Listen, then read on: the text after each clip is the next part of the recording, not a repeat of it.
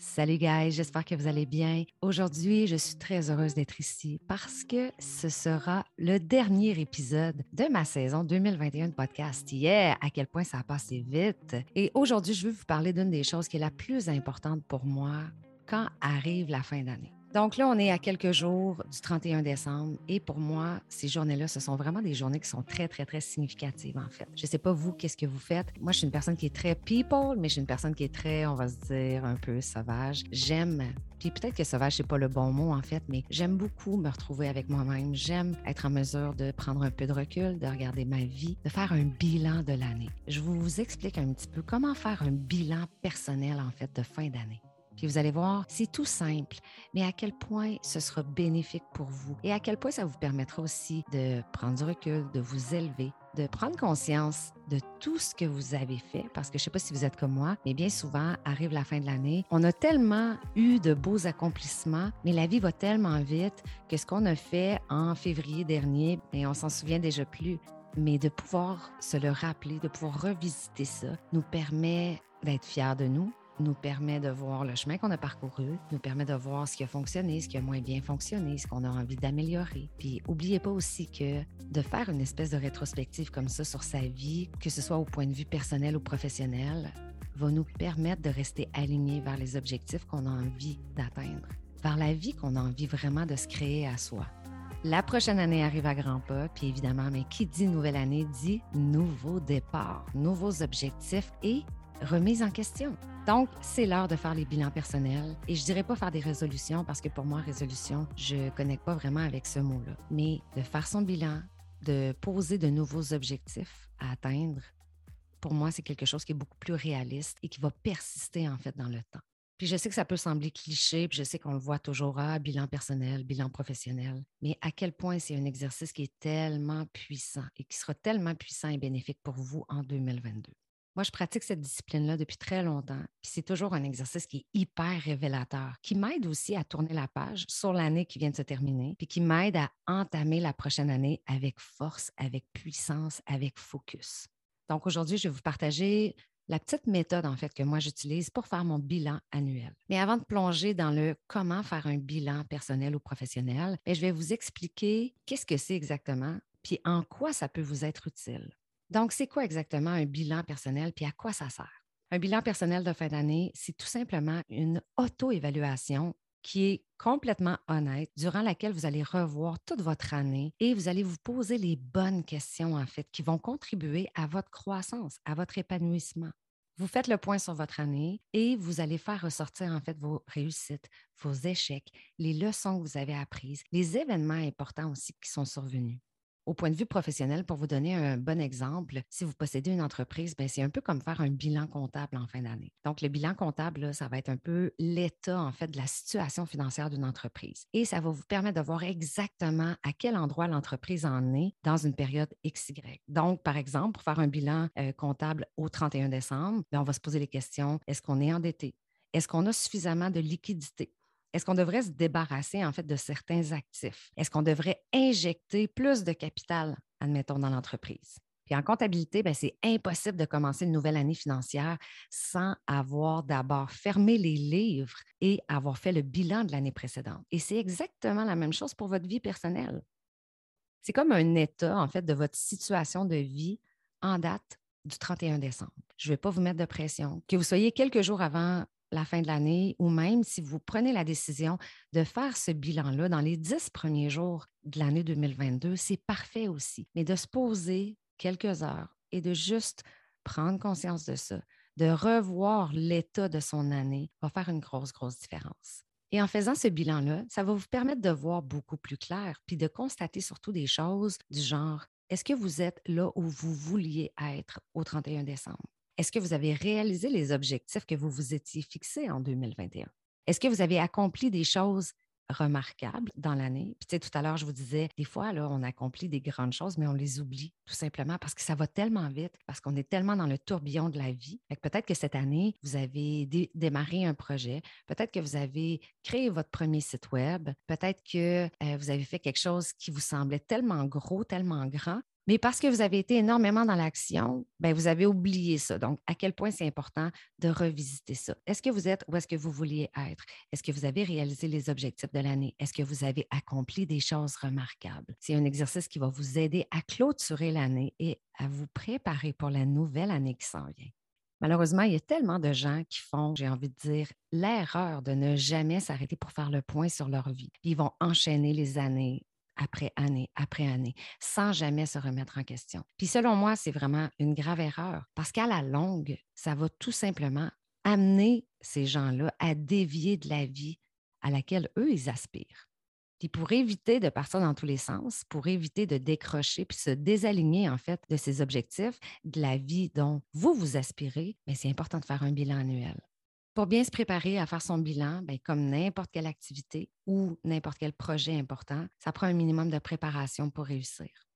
Donc, première des choses, réservez un bloc de temps. Prenez les prochains jours, puis assurez-vous de prioriser un moment pour faire cette auto-évaluation-là planifiez en avance dans votre agenda un bloc de temps qui va être réservé pour cette activité-là. Je sais qu'en ce moment, ça peut être un peu plus challengeant parce que là, on est beaucoup en mode vacances. Il y a des gens qui travaillent un peu, qui sont un peu en congé. Il y en a pour qui euh, ils ont la possibilité, en fait, d'avoir comme deux semaines de, vacances de congé. Mais là, ce n'est pas du travail. C'est de prendre du temps pour vous choisir, pour regarder, pour faire une introspection sur votre vie en réalité. Puis pourquoi c'est important de réserver un bloc de temps dans les prochains jours? Bien, par expérience, quand il y a quelque chose qui se retrouve à l'agenda, ben, il y a beaucoup plus de chances qu'on le fasse réellement. Aussi simplement que faire du sport, aller s'entraîner. Si moi, par exemple, si ce n'est pas inscrit à mon horaire, il y a de fortes chances que je priorise autre chose, que je priorise mes mandats au lieu de me prioriser moi. Donc, réservez un bloc de temps pour vous. Si vous êtes en mesure de réserver un bloc de temps dans les prochains jours, peut-être jusqu'au maximum le 4-5 janvier, ce serait impeccable. Vous allez commencer euh, l'année 2022 avec clarté. Vous aurez pris du temps pour vous, vous aurez réservé un bloc de temps qui vous aura permis de faire plein de belles réflexions, avoir des belles prises de conscience et de vous aligner pour vous dire, parfait, j'ai envie de débuter 2022 de cette façon-là, de cette façon-là, de cette façon-là. Quand vous allez faire votre bilan personnel, je vous conseille fortement de déterminer et premièrement le bon moment pour le faire, mais aussi de trouver le bon endroit pour le faire. Pour que cet exercice-là fonctionne efficacement, c'est important d'être dans votre bulle, d'être dans un endroit où vous ne serez pas dérangé, où vous ne serez pas dans la distraction. Si vous faites ça à la maison, bien, essayez de vous isoler dans une pièce qui est calme, sans les enfants, sans la télé, euh, sans toute distraction extérieure finalement.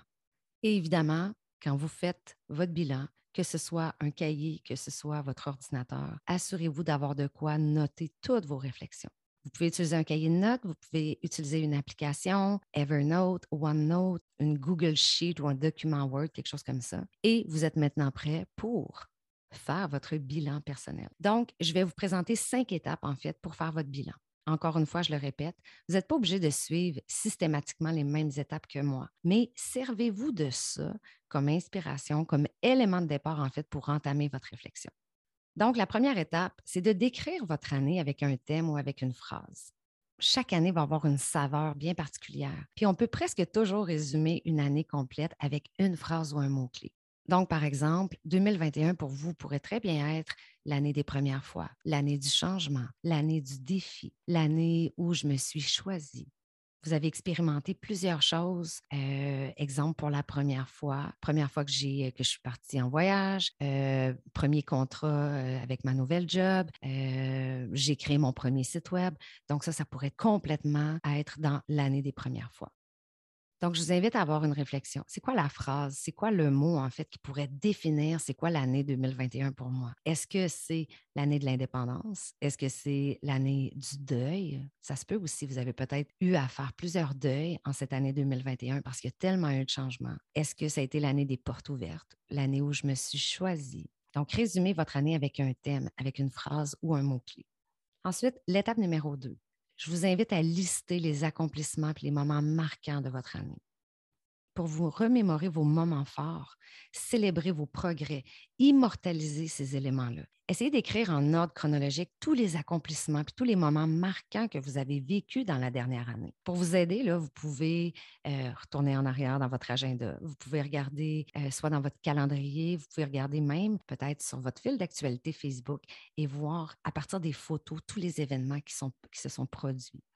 Donc, votre liste pourrait ressembler à quelque chose comme Ah oui, le 23 janvier 2021, euh, je vous redonne encore l'exemple du site, du site, Web. Le 23 janvier 2021, j'ai mis en ligne mon premier site Web. Ensuite de ça, je me souviens qu'au mois de mars, j'ai signé mon premier vrai contrat professionnel. J'ai eu mon premier mandat. Ensuite de ça, le 3 mai, j'ai visité pour la première fois l'Europe, etc., etc., etc.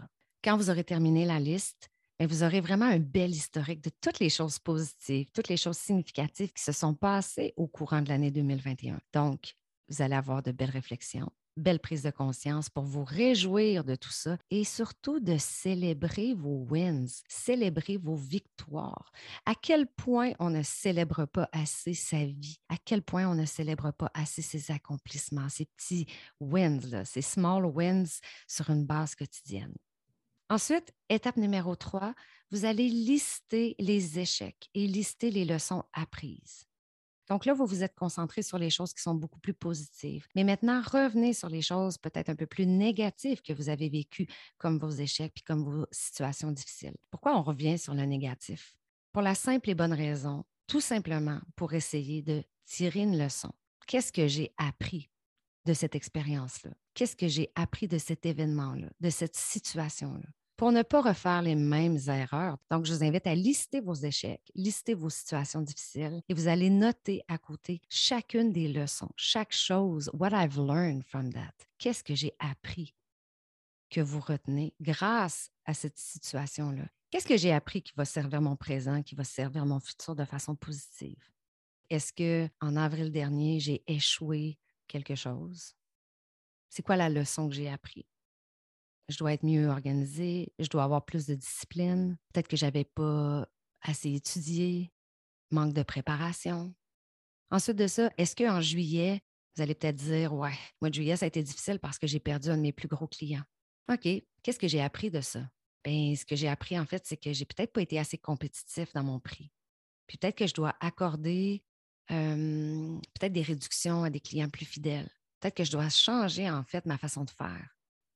OK, parfait, excellent. Donc là, vous faites votre liste comme ça. Puis peut-être que vous aurez plusieurs échecs.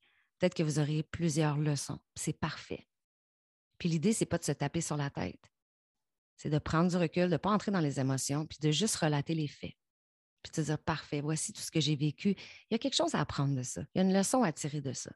J'ai pas envie de refaire les mêmes erreurs. Parfait. Voici ce que j'ai appris. Voici ce que j'ai appris. Maintenant, voici de quelle façon ça va servir mon présent. Voici de quelle façon ça va servir mon année 2022. Ensuite, l'étape 4. Se poser les vraies questions. Yeah. Posez-vous toutes sortes de questions qui vont vous aider à vous guider dans votre réflexion personnelle et qui vont vous aider à faire le point je vous liste rapidement 15 questions que je vous propose pour bien terminer l'année 2021. Quelles sont les cinq choses pour lesquelles vous êtes reconnaissant? Ça a été quoi votre plus grand défi cette année? Est-ce que vous avez réussi à accomplir les objectifs que vous vous étiez fixés au début de l'année? Ça a été quoi votre plus beau moment cette année? Ça a été quoi votre plus grande réussite? Est-ce qu'il y a quelque chose que vous auriez aimé faire de façon différente? C'est quoi les livres que vous avez lus durant l'année 2021? Quelles sont les activités que vous avez mises de côté par manque de temps? Qu'est-ce que vous avez fait pour la première fois cette année? Quels sont les rêves que vous avez réalisés cette année? À qui devriez-vous dire merci? Pourquoi? Est-ce qu'il y a des activités qui vous ont pris trop de temps et que vous devriez cesser? Est-ce qu'il y a des endroits où vous avez mis peut-être trop d'énergie et vous réalisez que ça n'avait pas lieu d'être? Je n'avais pas à mettre autant d'énergie parce que ce n'est pas bénéfique pour moi? Est-ce que vous êtes satisfait de votre situation professionnelle? Est-ce que vous êtes satisfait de votre situation financière? Sur une échelle de 1 à 10, à quel point vous êtes satisfait de l'année qui vient de se passer et pourquoi? Vous pouvez noter ces questions-là et quand vous ferez votre bilan, je vous invite fortement à répondre et à porter des réflexions par rapport à ces questions-là. Et la dernière étape, qui est l'étape numéro 5, je vous invite fortement à noter tous les commentaires, toutes les réflexions pertinentes qui ressortent de ces questions-là.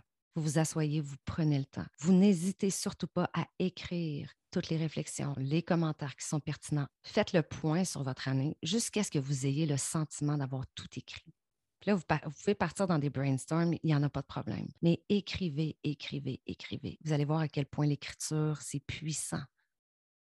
Et voilà, nous avons fait le tour du bilan. Vous avez maintenant un modèle facile à utiliser pour faire votre bilan personnel de fin d'année. Et je vous encourage dès maintenant à bloquer quelques heures à votre agenda entre peut-être le 28 décembre et le 3, 4, 5 janvier. Et je vous le dis, ne faites pas l'erreur d'entamer la nouvelle année sans déjà avoir fermé les livres l'année précédente. Prenez le temps de vous évaluer, prenez le temps de vous réaligner dans la bonne direction pour la prochaine année.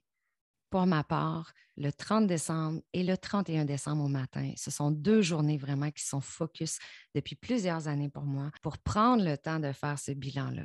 Et chaque année, comme là, là aujourd'hui, je sais qu'il me reste trois, quatre jours, j'ai hâte. J'ai très, très, très, très hâte de m'asseoir avec moi, de porter ces réflexions-là parce que ça me permet d'avoir une vue d'ensemble. Ça me permet d'être fière de moi. Ça me permet de reconnaître le chemin que j'ai parcouru. Et ça me permet de me dire, ah, tiens, ici, tu l'as peut-être un peu échappé. Tiens, ici, je n'avais pas pris conscience, j'ai peut-être trop mis d'énergie. Ah, regarde, ici, ça a moins bien été, mais qu'est-ce que j'ai appris de ça? Donc, tu repars l'année, tu t'es vidé, en fait, l'esprit. Tu laisses derrière ce qui doit être derrière. On ne veut pas vivre dans le passé. On veut utiliser, par contre, ce qu'on a vécu pour servir notre présent et pour servir notre futur. Alors, mes chers amis, Merci d'avoir écouté le dernier épisode du podcast 2021. Je veux prendre quelques secondes pour vous remercier du fond du cœur. J'ai eu énormément d'écoutes, énormément reçu de commentaires de gens qui ont résonné avec le contenu que j'ai créé cette année. Mais guys, si vous n'êtes pas là, moi je peux parler à travers mon micro, mais si j'ai personne pour écouter ça, ben je reste toute seule mais de sentir que vous avez résonné tout au long de l'année avec mes podcasts. Vous me donnez du gaz, vous me donnez énormément d'énergie pour continuer une nouvelle saison 2022. J'ai déjà plusieurs invités de bouquets en 2022. J'ai hâte, j'ai hâte de vous présenter tout ça, tous ces humains-là inspirants, d'autres thèmes aussi inspirants, toujours pour vous aider à avoir plus de clarté dans votre vie, à reprendre votre pouvoir, à avoir plus confiance en vous, à réapprendre à vous aimer, à vous choisir de plus en plus de façon quotidienne, vous accompagner dans votre développement, dans votre épanouissement personnel, professionnel c'est ma plus grande mission, puis c'est ce qui me rend le plus heureuse. Alors, je vous dis merci, je vous envoie plein d'amour. Je vous souhaite une belle fin d'année 2021. Et watch out 2022. Ça va être une année juste extraordinaire. Si vous choisissez que 2022 va être votre année, ça va être votre année. Alors voilà, sur ce, je vous souhaite bon repos, mais surtout bon bilan personnel de fin d'année, guys. Et je vous dis à très bientôt. On se revoit en 2022. Yeah! Ciao, guys. À bientôt.